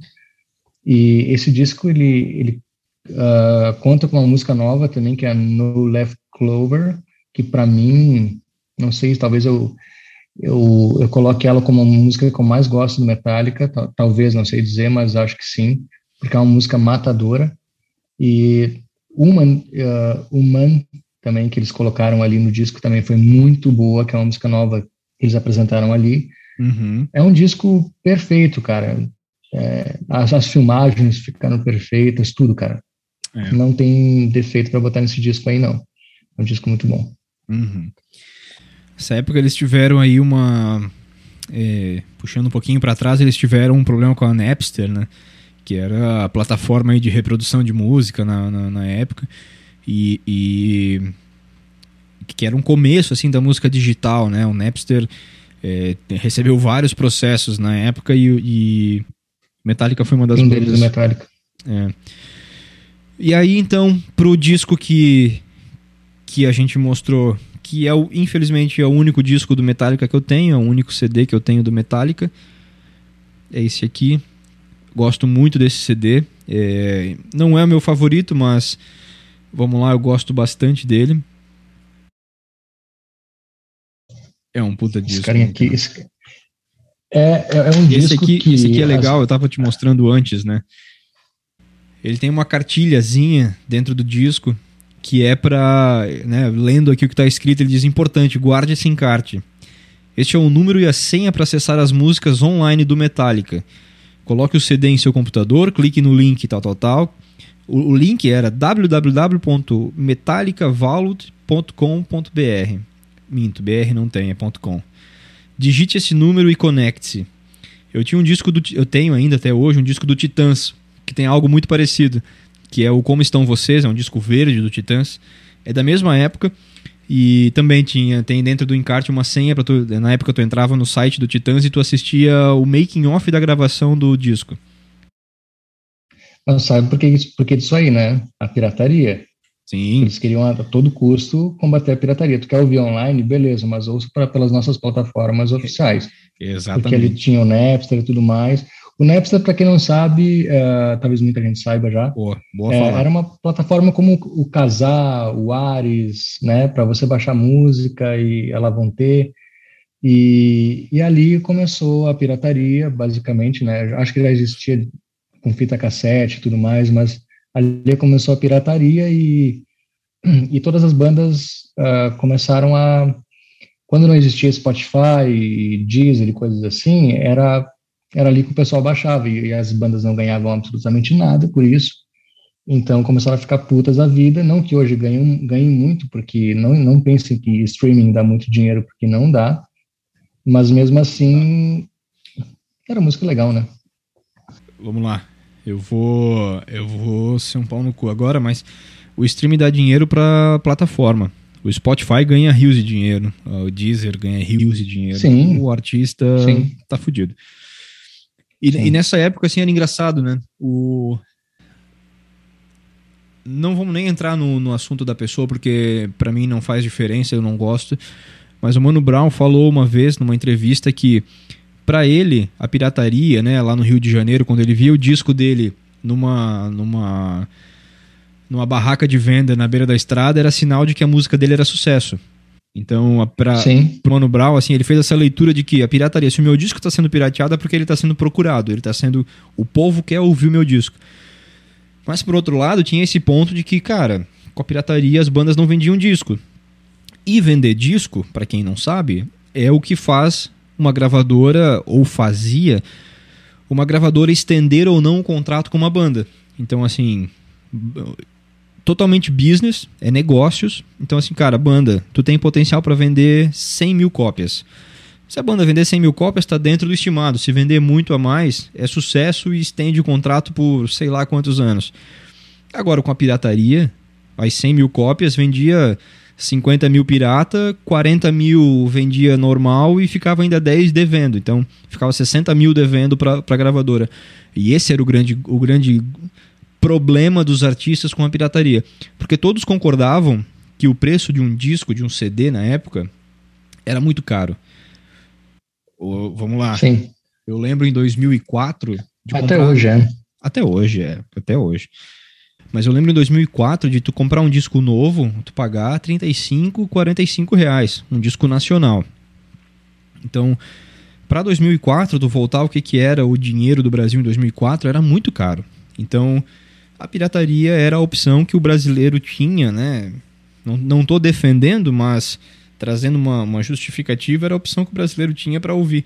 E, cara, ouvi muita música na internet. Quem nunca, né? Tá louco. Quem nunca? Uh, e... maior, maior sucesso dos engenheiros do Havaí era Camila Camila. Tá louco. Ah, pois é, né? Você, Quando baixava você, a música. Baixa... Era Camila Camila. Nossa, cara, que raiva. Às é. vezes você baixava um, sei lá, um Guns N' Roses e vinha Chacabum, sei lá. É. Era, era muito doido esse, era esses doido. streams aí. Baixava. Streams não, mas é esses negócios de é. baixar, mas assim, é um, esse é um disco muito bom. Esse é um disco do Metallica que é muito diferente se você quiser escutar o Metallica e quiser se aprofundar, saiba que esse disco é muito diferente, é um disco muito pesado, mas é um disco bom, eu gosto dele. Muita gente uhum tem pavor dele, sei lá, 70, 80% das pessoas têm pavor dele, eu gosto muito. É um disco muito é. bom. Esse foi o disco em que o Newsted saiu da banda, né? Ele saiu ali alegando... aconteceu... É, pode falar. É, é, não, só pra, pra, Ele saiu alegando que estava muito desgastado e, e com danos, né, de ter tocado tantos anos no Metallica. E foi aí que entrou o Robert Trujillo, Exatamente, que foi onde surgiu aquele documentário que eu mostrei do DVD, o Some Kind of Monster, uhum. onde mostra a, a, história do processo de criação desse CD. Então, tinha acabado de sair um baixista, James na reabilitação, eles em processo de gravação de, de um CD novo, com um estilo totalmente diferente, que se você for ouvir a bateria parece que a caixa é uma, uma lata de tinta, Uhum. Então, assim, é, é, um, é um disco com muitas peculiaridades, assim, é um disco muito... É, é, curioso. A história do disco, quanto o próprio disco, é tudo muito curioso. Cara, e é, é curioso, né? E, e, em 2003, cara, a gente tinha a ascensão do new metal, né? Que, que, que eu comentei antes. Então, o Slipknot muito em alta, o Korn em alta, System of começando uma moda emo nessa época, então algumas bandas emo já aparecendo, aparecendo aí o Simple Plan, aparecendo aí o é, ah, me fugiu o nome da banda, mas é, assim já estava começando uma nova onda nesse, nesse momento de 2004, né? 2013 para 2004. Não, era, não, é, não é Nickelback que você ia falar, talvez? Cara, Nickelback também, mas não era a banda que eu ia falar. A banda que eu ia falar me fugiu, cara. Eu lembro de uma música que chamava This is, This is Ain't a Sin, It's a Arms Race. Não, não conheço. É... Cara, agora eu fiquei encucado. Mas uma grande criação desses anos 2000 foi realmente o System of a Down. O System of a Down é uma, uma banda que... É o Follow Para quem realmente... Ah, pode crer. É. Mas o System of a Down foi uma baita de uma banda também que, que, que surgiu, que Uh, ah, para os chatos do metal, realmente eles não vão gostar. Agora, para quem não tem muita. Para quem tem desprendimento e sabe escutar coisas diferentes dentro do metal, é, é uma banda muito boa. Sim. Também, que surgiu nessa época. É, cara, o próprio Slipknot é uma banda legal que surgiu nessa época, né? É, o System of Down, assim, músicas muito legais. Eu acho que. Cara, vou não vou saber pesar, mas talvez eu, eu, eu escute mais System of a Down do que Slipknot. Porém, Slipknot é uma banda que eu gosto bastante. Eu lembro nessa época, cara, eu tenho um primo, Rubens Schmidt, já citei aqui, já mandei abraço para ele, mando mais um. Ele era muito fã, ele, o irmão dele, o William, eles eram muito fãs do, do Slipknot. E, e assim, de usar camiseta e tal. E era muito legal, assim, porque eu, eu era sempre das bandas nacionais. E na época eu já gostava de Mutantes, eu já gostava das nacionais, assim, mais antigas. E, e ele e ele era sempre do mais ligado, assim, ele era. Ele tinha o computador na época, eu não tinha, então ele estava sempre muito mais antenado do que eu no que estava acontecendo de novo no mercado musical. E eu lembro assim, imagino que até hoje ele deva gostar, mas é, como tu falou, assim, para os chatos do metal, é, o new metal foi o que veio para acabar com tudo. Mas não, cara, veio umas coisas bem legais no new metal. Uhum, totalmente. E esse foi o disco que inseriu o Metallica, assim, de, de bater de frente com isso, né? Tipo, cara, a gente também tem um som legal, escutem isso aqui e tal. Eu não sei se foi por isso que eles criaram esse CD tão diferente, mas, uh, mas remete um pouco, né? Remete. E é um disco muito bom. Aliás, no seu momento mais furioso da vida, bote esse disco, porque é. Ou no seu momento mais calmo, porque às vezes você está num momento tão, tão bem, tão relax, aquele super peso na cabeça, assim, nos ouvidos, é muito bom. Sabe quando é, é que eu gosto de escutar? Pra, quando? Quando eu preciso me concentrar. Quando eu, Sério quando, mesmo, cara? Quando eu tô no escritório, é, eu escuto muita música clássica no escritório, porque para fugir assim do de letras, né? Mas às vezes, cara, e hoje foi um, foi um dia assim, quando eu quero me concentrar, eu tenho alguma coisa para fazer que é muito muito digitação leitura, etc. Eu gosto de botar algo pesado. E esse disco já me acompanhou já participou desses momentos de concentração, assim, que tu escuta e tu fica aquilo no ouvido, assim, e tu consegue concentrar. É curioso isso. É, eu também passei na cidade, assim, com, com os fones no ouvido, escutando esse som.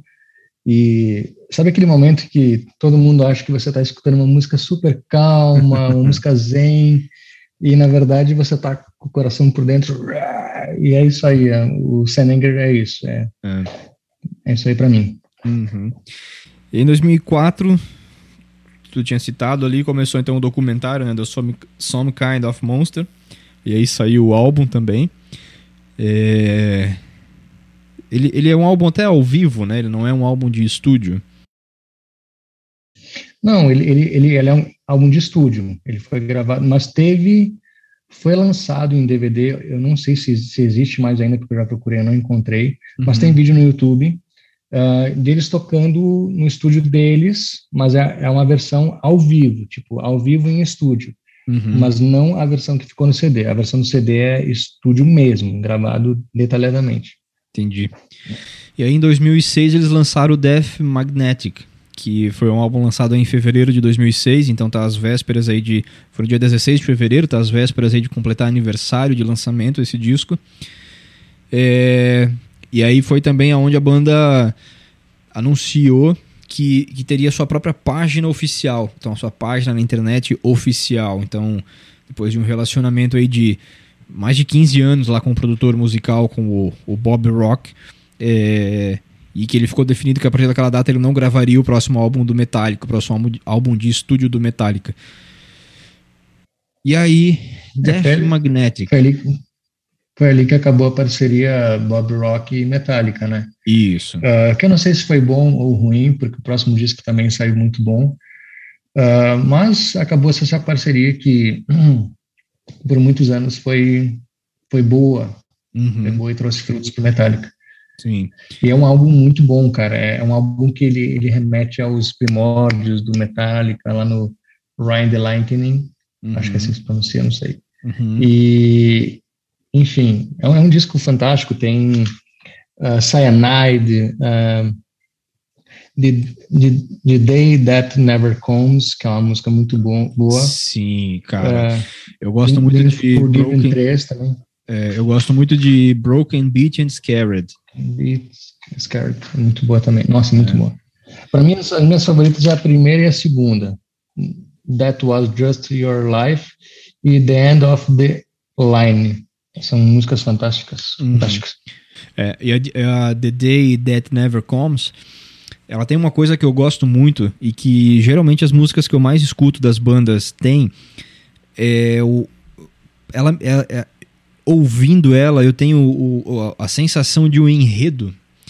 Sabe quando tu tá escutando uma música assim que ela parece ela lembra uma música clássica A em que ela tem, ela tem todo um contexto, assim, tem toda uma história, e ela tem um enredo, assim, como, como a música começa um pouco mais leve, aí ela sobe, aí ela tem um momento, um momento de estabilidade, aí ela sobe de novo, e aí ela Uhum. alivia. Sabe, eu adoro música assim.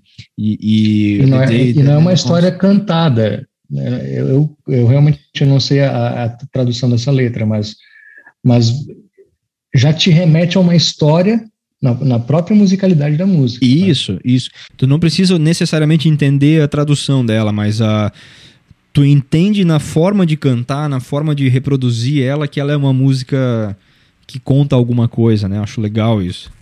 Uhum. Uhum. The Unforgiven. E ela me remete muito, ela me remete muito ao a Master of Puppets também, que ela tem É. subidas e descidas, né? Aham. muito, É. acho que a, a, a técnica usada para criar foi mais ou menos a mesma. Uhum, é muito legal.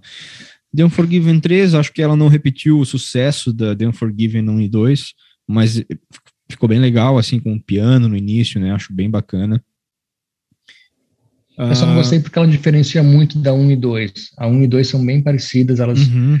Você vê que elas são bem irmãs, assim, só que a outra saiu... Isso, ela sai um pouco da Negra. curva, né? É... The, Su- The Judas Kiss também é uma música legal, assim, uma música bem, bem pesada, né?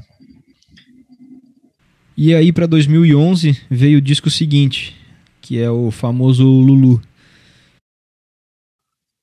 Mas antes disso, te- tem uma coisa que talvez... ah, que, que é um disco que eles criaram...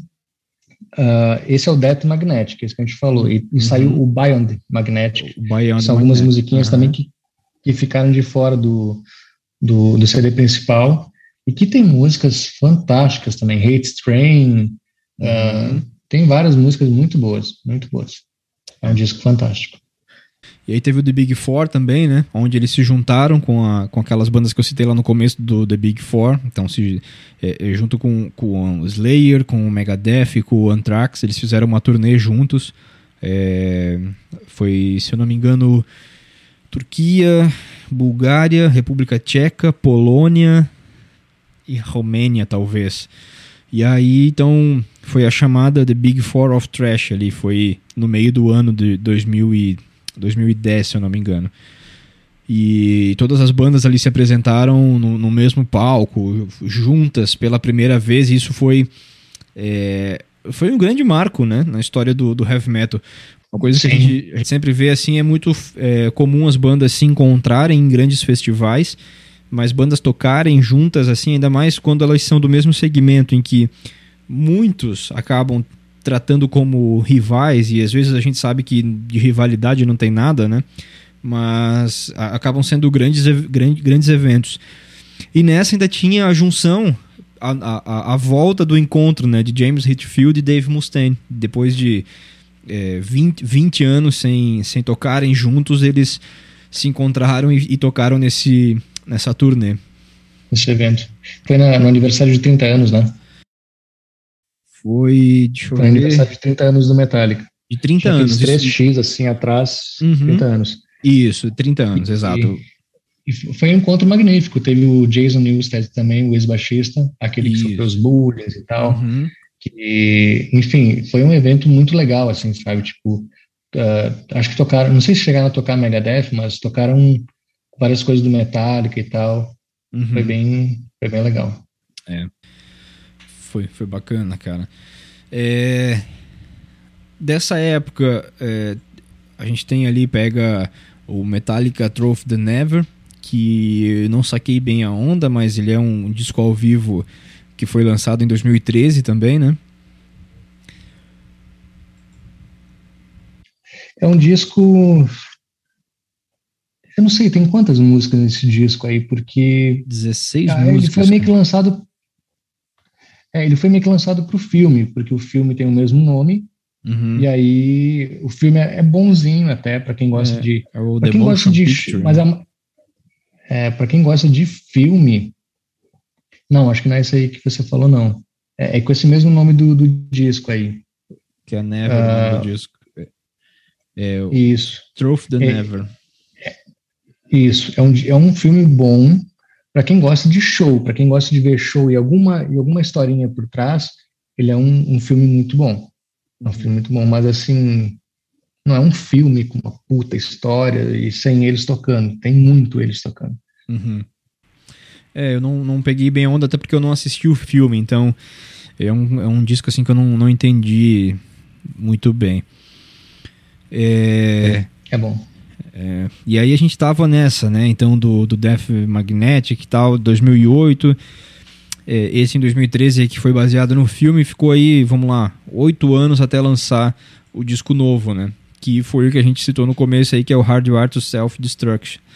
Mas tu, tu, ia falar até do Lulu também, que é um disco que saiu, uhum. uh, que não sei se eu tenho alguma coisa para falar desse disco, porque ele foi Cara, um disco com o Lou Reed, então é. Não vamos entrar, não vamos entrar muito nele, porque também acho ele é um disco difícil de falar, assim, né? Meio caído, não sei, não, não dá pra explicar. É, é difícil explicar. Ele, ele. Assim, a gente até tem algumas definições, né, do, do, do, daquela fase do The Big Four, do Louis, Behind Magnetic, de ser alguma coisa quase como. É, quase como uma trilogia também, mas não fecha, e ele é meio fora da curva, assim, eu não. É, não. Eles quiseram fazer uma parceria ali que não, não rendeu. Não rendeu. É, não, não, não rolou. Porém, em 2016 eles lançam esse pé na porta, que é o Hardwire. Então, cara, é um disco que eu tava bem cético, na verdade. E aí, quando eu comecei a ver os teus covers tal, eu, eu fui dar uma chance, cara, e que disco sensacional para escutar. É um disco muito bom. É. É, é, um, é um disco quem eu, quem eu falei, tipo, eu, eu fui ouvindo as músicas e aquilo foi me pegando porque já saiu alguns trailers de partezinhas, eu me lembro ali em 2016, e aí eu fiquei ansioso, ansioso. E sabe quando você ouve uma partezinha, mas você imagina um resto totalmente diferente? Sim. E aí eu, é. eu, eu, ouvi, eu ouvi, uh, aí eu, beleza, saquei, no meio da música, aquela partezinha que eu já tinha ouvido. De repente, uma coisa que eu nunca tinha imaginado. E saiu muito, muito bom esse disco, muito bom. Tem esse carinha aqui, ó. Uhum. Até meu primo um dia me perguntou, meu priminho pequeno me perguntou, ele me chama de mano, ele falou, mano, mas é esse monstro aqui que toca mesmo no Metallica? são os quatro. E são os quatro monstros. E é um disco muito bom, é um disco duplo. Uhum. Um disco duplo aqui. E tem músicas sensacionais, o Atlas Rise, é, aqui é a segunda. Uh, a própria Hardwired, Confusion, uhum. uh, Here Comes Revenge também, que é uma música. É um disco, é. um disco sensacional. Voltou ao Metallica do começo. Uhum. É, eu gosto bastante do Here's Come, Here, Here Comes the Revenge, eu acho bem legal essa música. Uhum. O Am I Savage também eu acho bem legal, que é a música seguinte. É... Que ela é um pouco mais. Começa ali um pouco mais calma também, acho bem, bem legal. E Murder One, que foi feita pro. que agora me esqueci o nome dele, o vocalista do, do Motorhead. O Lemmy Kilmister. Lenny, Lenny, é. Uhum. Foi feita para ele. E o curioso desse disco aqui é que cada, cada música tem um clipe. Naquele, naquele ano ali lançaram, eles lançaram no YouTube, já saiu o disco, mas aí depois lançaram no YouTube eh, cada música um clipe, acho, e cada clipe um melhor que o outro, muito bom.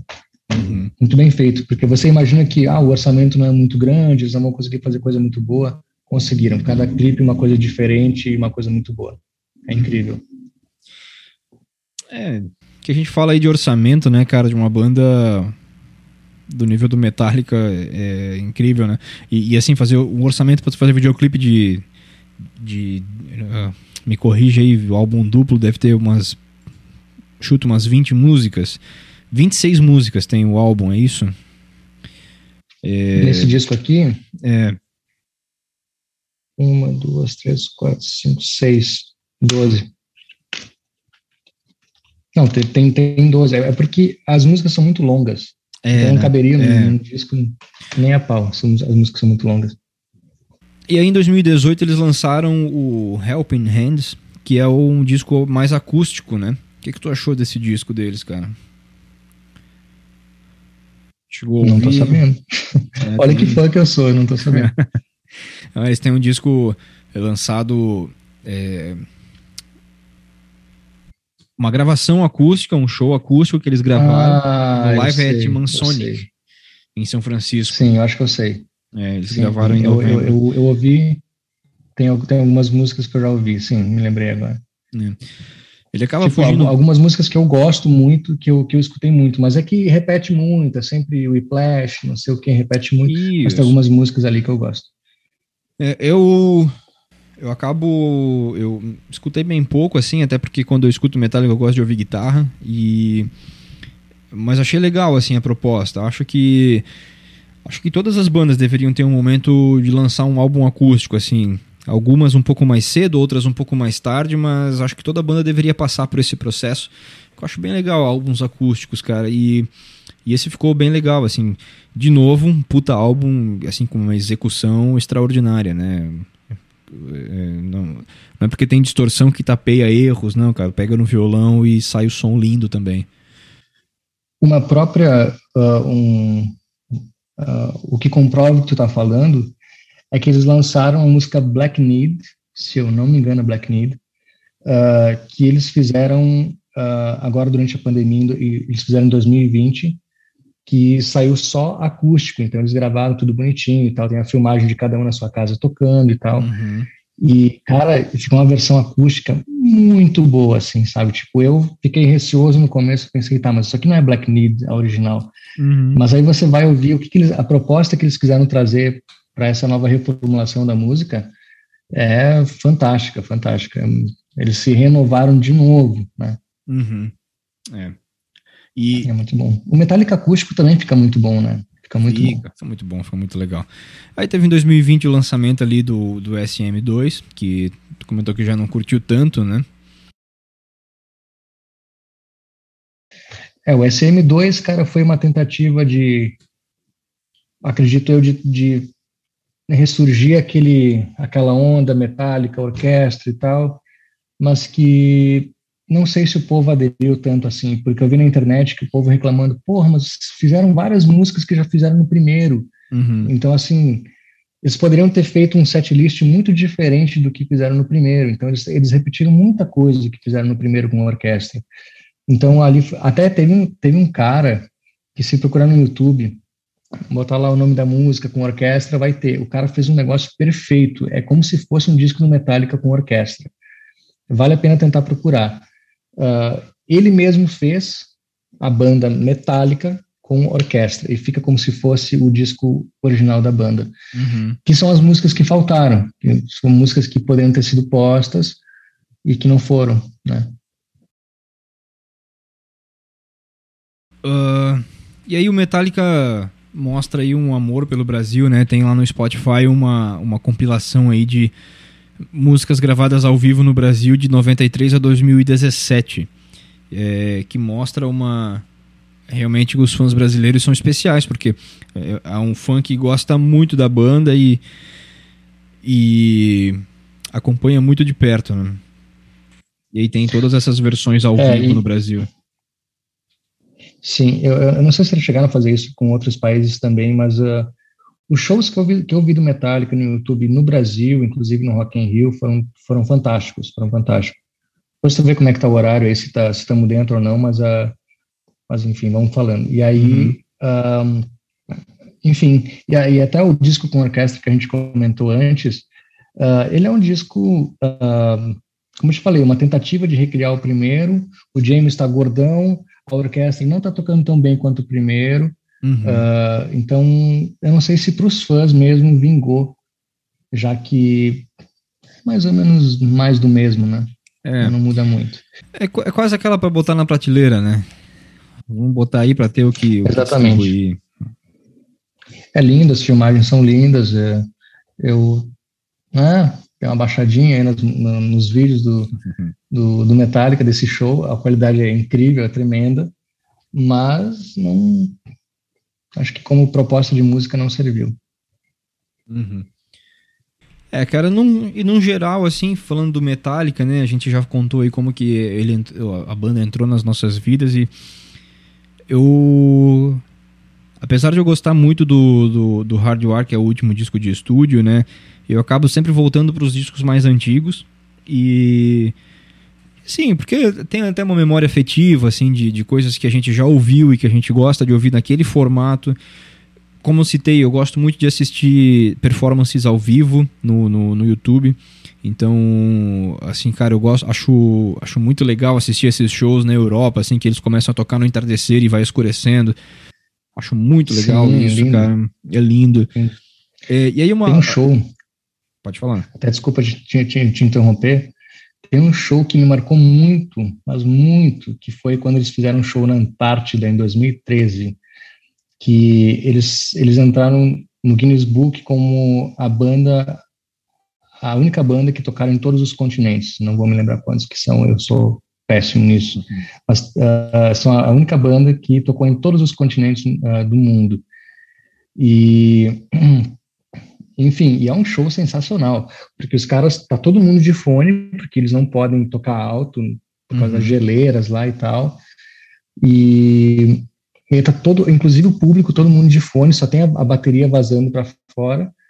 E tem um público na frente, assim, um cara barbudo, daqueles que tu acha que o cara é, é todo brabão e tal, não sei uhum. o quê, o cara chorando, assim, emocionado. É, é, um, é um show lindo de ver. É.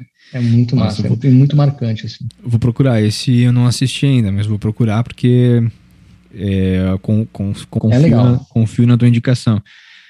Metallica é uma banda que vendeu em todo o mundo né, mais de 125 milhões de discos. É, então é, uma, é, um dos maiores best-sellers aí do heavy metal. Infelizmente é um estilo de música, né, o rock and roll em si, né, o a gente precisa falar que o rock é, uma, é um estilo de música em que ele está ficando um, um pouco para trás do que a gente tem hoje no mundo inteiro. Então a gente tem muita música eletrônica, muita música pop tocando no Brasil, o funk muito em alto, sertanejo. E o rock vem ficando para trás. E o meu desejo quando, quando eu resolvi começar esse podcast, como eu falei para ti no início, era é fazer um negócio de fã para eu falar das coisas que eu gosto, das bandas que eu gosto. E, e o Metallica é uma dessas bandas. E, e, eu tô muito feliz, cara, que a gente conseguiu bater esse papo. A gente tá muito tempo adiando, a gente vem tentando conversar já há algum tempo e acaba. As vidas tomam outros rumos, né? E, e isso é natural. Sim. E fiquei muito feliz que a gente conseguiu bater esse papo sobre o Metallica. Porque é uma banda que eu gosto muito, é uma banda extremamente importante na história do rock and roll. E e para mim é muito importante ter falado sobre ela aqui hoje e que tu tenha participado aí comigo, cara. Então quero te agradecer esse convite, agradecer a tua, tua disposição de tempo aí para a gente bater esse papo e espero que a gente possa repetir em breve, cara, porque é sempre muito bom conversar contigo, eu gosto muito de ti, a gente já se conhece, como eu falei aí, há 10, mais, talvez mais de 15 anos. E. É impossível mais de 15. É, e, é impossível. E, e, gente, e, toda vez que a gente conversa é sempre muito bom, né? Sim, concordo contigo, cara. É, bom, eu tenho que rasgar uma seda aqui para ti, porque tu é um cara gigante, tu é um grande amigo, sempre foi, sempre companheiro de, de conversar de engenheiros, seja da vida, seja o que for. É, é um grande cara que, infelizmente, a gente não se fala mais tanto, mas que tem a grande admiração pelo teu trabalho, inclusive aqui no podcast. E, e, cara, sim, foi muito importante ter falado do Metallica, foi muito importante ter feito isso aqui, porque tem muita gente que talvez nem conhece a história dos caras ou, ou a grandiosidade deles musicalmente uhum. e como pessoa também, e deveria conhecer, sabe? Porque é uma música muito rica, no meio de tanta coisa pobre que tem hoje, a música deles é muito rica. Uhum. Então, ouçam Metallica, ouçam Metallica, e eu queria dar um toque que eu tenho que falar, cara, é, tem uma banda brasileira que para mim eu, eu, acho que não sei se teve algum lugar que saiu que eles são a, a, melhor banda cover do mundo do Metallica, mas eu considero, inclusive a voz do vocalista é muito parecida com a do James, que é uma banda chamada Hardwired, que é uhum. a música, a, o nome da, do, do, do disco aqui Hardwired, a guitarrista Jéssica Falk, ela toca muito, cara, é uma guria assim que, meu Deus do céu, a guria toca pra caramba. Então, quando tu olha assim, tu diz, tá, beleza, né? Ela é bonita, tudo, é uma grande guria.